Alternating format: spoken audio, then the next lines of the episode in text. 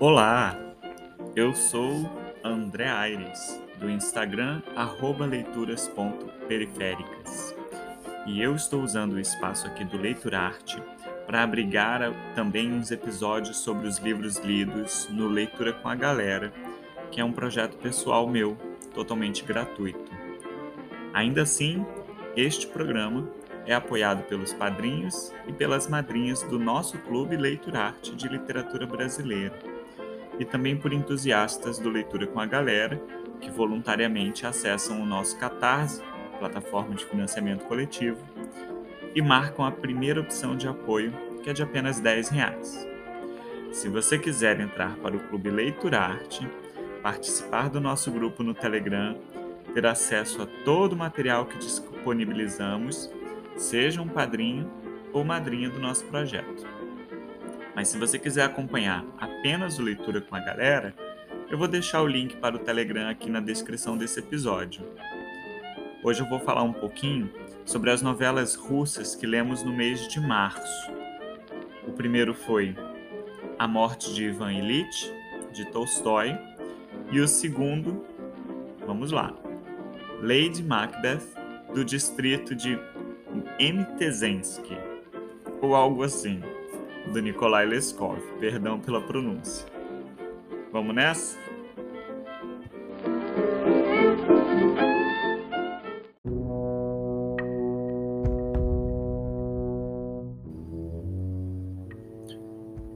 A Carol Tomazelli, uma de nossas madrinhas, disse uma coisa bem interessante sobre a morte de Ivan Illich.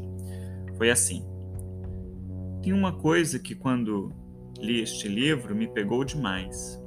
Ele ganhou aquela medalha do pai dele quando foi para a faculdade, né? E nela estava escrito: toma cuidado com o fim. E depois de terminar de ler, eu fiquei me perguntando se este fim era a finalidade da profissão ou se era com o fim da vida. Achei esta a única dualidade da história e talvez por isso nunca mais me esqueci dessa passagem. A passagem é realmente sutil na novela, mas guarda em si a imagem metafórica de tudo quanto viria a significar a vida provinciana de Ivan Ilitch, que é um importante juiz de São Petersburgo. Certa manhã, seus amigos tomam conhecimento da sua morte e daí por diante o narrador em terceira pessoa vai esmiuçar a infância, a vida conjugal e principalmente laboral do protagonista. Um dia ele adoece e não há medicina que lhe trate o mal-estar. Nenhum spoiler, né? Afinal, é a morte de Ivan Illich. E poderia ser a morte e a morte de Ivan Illich, porque em vida mesmo ele já não oferecia muita coisa a si mesmo nem a ninguém. Tem um trechinho do, da novela que fala assim: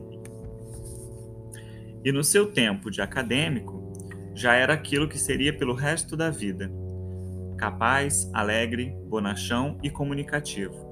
Conquanto severo no cumprimento do seu dever e considerava como seu dever tudo quanto os seus superiores hierárquicos consideravam como tal. Não era um adulador, nem quando menino, nem quando homem feito, porém desde a infância sentira-se naturalmente atraído pelas pessoas que ocupavam posição elevada na sociedade, tal como as mariposas pela luz e assimilava-lhes as maneiras e as opiniões, forçando ainda relações amistosas com elas. Passou incólume por todos os entusiasmos da infância e da mocidade, mas se entregou à sensualidade, à vaidade e, nos últimos anos do curso, ao liberalismo, embora sempre dentro de determinados limites que seu apurado instinto apontava como corretos na vida acadêmica, praticou algumas ações que antes lhe pareciam ignominiosas e que suscitaram nele repugnância por si mesmo no momento em que as cometia. Todavia, mais tarde, verificando que tais procedimentos eram perpetrados também por pessoas de alto nível social que não as consideravam erradas, sentiu-se capaz de não considerá-las como boas, mas esqueceu-se quase por completo e não se sentiu perturbado nas raríssimas vezes que elas lhe acudiram à memória. Esse é só um exemplo de uma passagem em que a narração revela como a vida do protagonista foi uma mesmice só porque ele próprio é um tipo de personagem, como diria um teórico que eu gosto muito, que quer parecer maior do que é e para isso ele caminha na ponta dos pés. No caso de Ivan Illich, é bem claro como a literatura pode nos levar a conhecer uma situação que jamais viveremos, para enfim compreender algo ou simplesmente sentir algo a partir dessa vivência do outro, do personagem.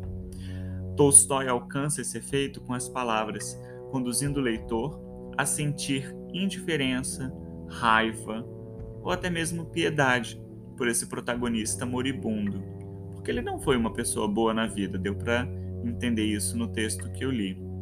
Mas de qualquer modo, ele é alguém que está passando por uma situação, um sofrimento. Explicitamente mesmo, o Tolstói coloca essa possibilidade de subir nos sapatos do outro, nós leitores, quando o Ivan Illich reflete acerca de um silogismo que diz assim: Caio é homem, todo homem é mortal, então Caio é mortal. Ivan só tinha pensado nisso com relação a Caio, não transferir a situação de Caio para si mesmo.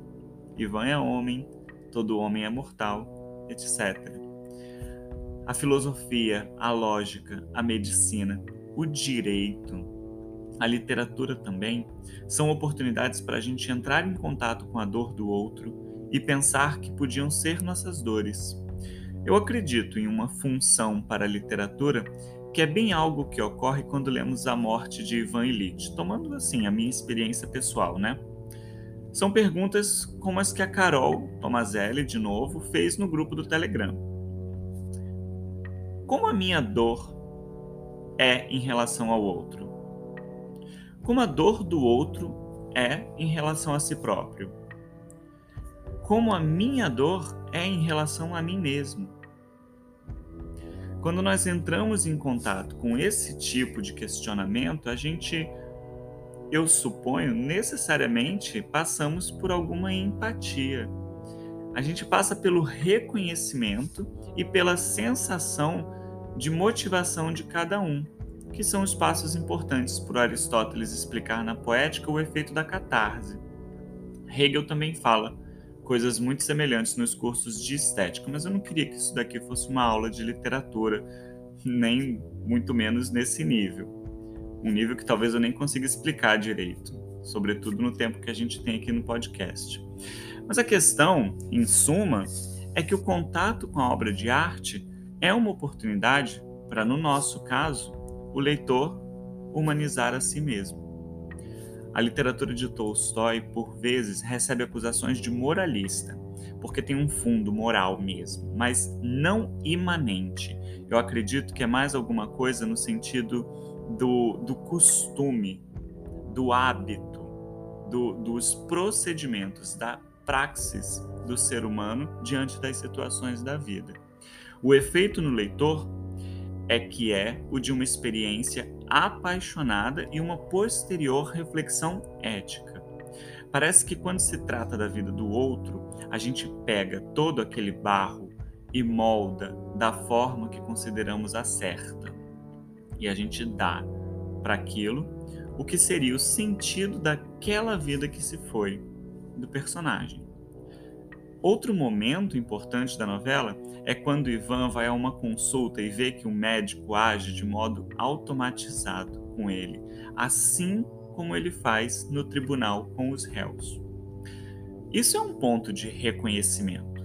Ele toma consciência na atitude do outro que a medicina e o direito lidam com pessoas, mas podem ser tomadas como duas ciências sem nenhuma humanidade nenhum olhar compassivo para o paciente ou para o réu, que está ali precisando de um cuidado por parte do Estado para se recompor como um ser. Assim, não se trata de ler uma cena como essa e tomar a experiência aparente da personagem como um exemplo moral, mas de experienciar pela narração uma imersão na essência das relações humanas. Complicado? É mais ou menos como deixar a arte revelar aquilo que está oculto nas mediações da vida. E eu acho que isso serve tanto para o escritor como para o leitor. Um romance ou uma novela de tese já vem com uma ideia pré-suposta, pré-concebida. E aí o escritor ele se deixa levar por suas próprias concepções. Ele não vai colocar o personagem em situações tais que elas próprias e a atitude dele com relação a isso vão revelar aquilo que está oculto. A outra novela que nós lemos em março trata também de morte. Aliás, de várias mortes. Cuidado que agora eu posso acabar dando alguns spoilers, porque tudo nessa narrativa do Leskov foi surpreendente, pelo menos para mim. Nem sei se a novela trata mesmo de morte. Eu acho que ela vai tratar mais de uma vida vivida em desespero, em constante pulsão para se manter existindo. Não queria entrar nas teorias, mas isso é Spinoza, é o conceito de conatos. Katerina Livovna, desculpa de novo a minha pronúncia, é a entediada esposa de um velho fazendeiro que se torna amante de um funcionário. Ela, né? A partir daí, de novo, depende de quem lê. Para alguns, ela vai virar símbolo da emancipação feminina, para outros, uma cruel assassina. Ou ela é fria e calculista, ou é uma personagem cheia de patos é óbvio que ela sofre a opressão patriarcal do seu contexto local, histórico, etc. Mas em nenhum momento ela se arrepende das atrocidades que comete a fim de viver exclusivamente ao lado do amante, sem ter quem interfira ou atrapalhe na intimidade dos dois. Eu não vou contar nada do que ela faz, porque isso sim eu acho que estraga a experiência. A Lady Macbeth, do Leskov, apresenta um choque entre o arcaico e o moderno, entre um ambiente que é completamente inóspito e uma história ágil, impressionante. Quanto mais baixo Caterina desce na ética humana, e olha que ela vai lá fundo, mais a gente acompanha estarrecido essa jornada sem saber mais se a gente deseja que ela e a sua vida sejam boas no final. Suas paixões são tão avassaladoras que se tornam uma cegueira branca, algo que poderíamos chamar de ira, se a personagem saísse do salto em algum momento. Em comparação com o texto do Tolstói, podemos tomar a perspectiva do tédio como um elemento norteador para a ação. Para o Ivan, na verdade, seria para a inação. O tédio se torna um hábito que, de certo modo, conduz à doença e depois à morte. Para Caterina, o tédio é um alerta, uma situação que ela logo percebe e não aceita. Serve inclusive de alavanca para que ela lute pela vida que ela gostaria de ter ao lado de alguém que demonstrasse que sente afeição e desejo por ela. Óbvio que os rumos que ela vai tomar para isso, como eu já comentei, são absolutamente questionáveis. Mas nesse sentido, suas ações são eróticas pulsões de vida, mas levam à morte de quem se põe ao seu caminho. O isolamento da esposa versus a ampla vida social dos homens no mundo dos negócios passa a ter o efeito de esfalecimento semelhante ao de Ivan Illich, que também tem uma esposa que aparece pouco e com quem ele não tem uma relação muito amorosa. Mas a diferença como eu disse, é que a personagem do Leskov assume um protagonismo ao rejeitar a restrição da mulher ao ambiente doméstico, privado, individual, solitário e, sobretudo, hierarquizado nessa estrutura de produção e divisão da sociedade em que o homem é que dá as cartas.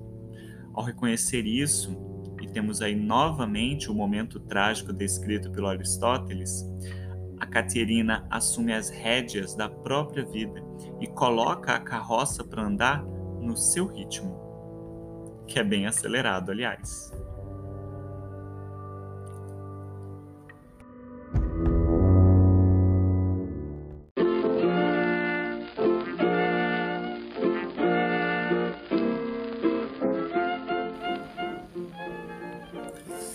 E por hoje é só, galera.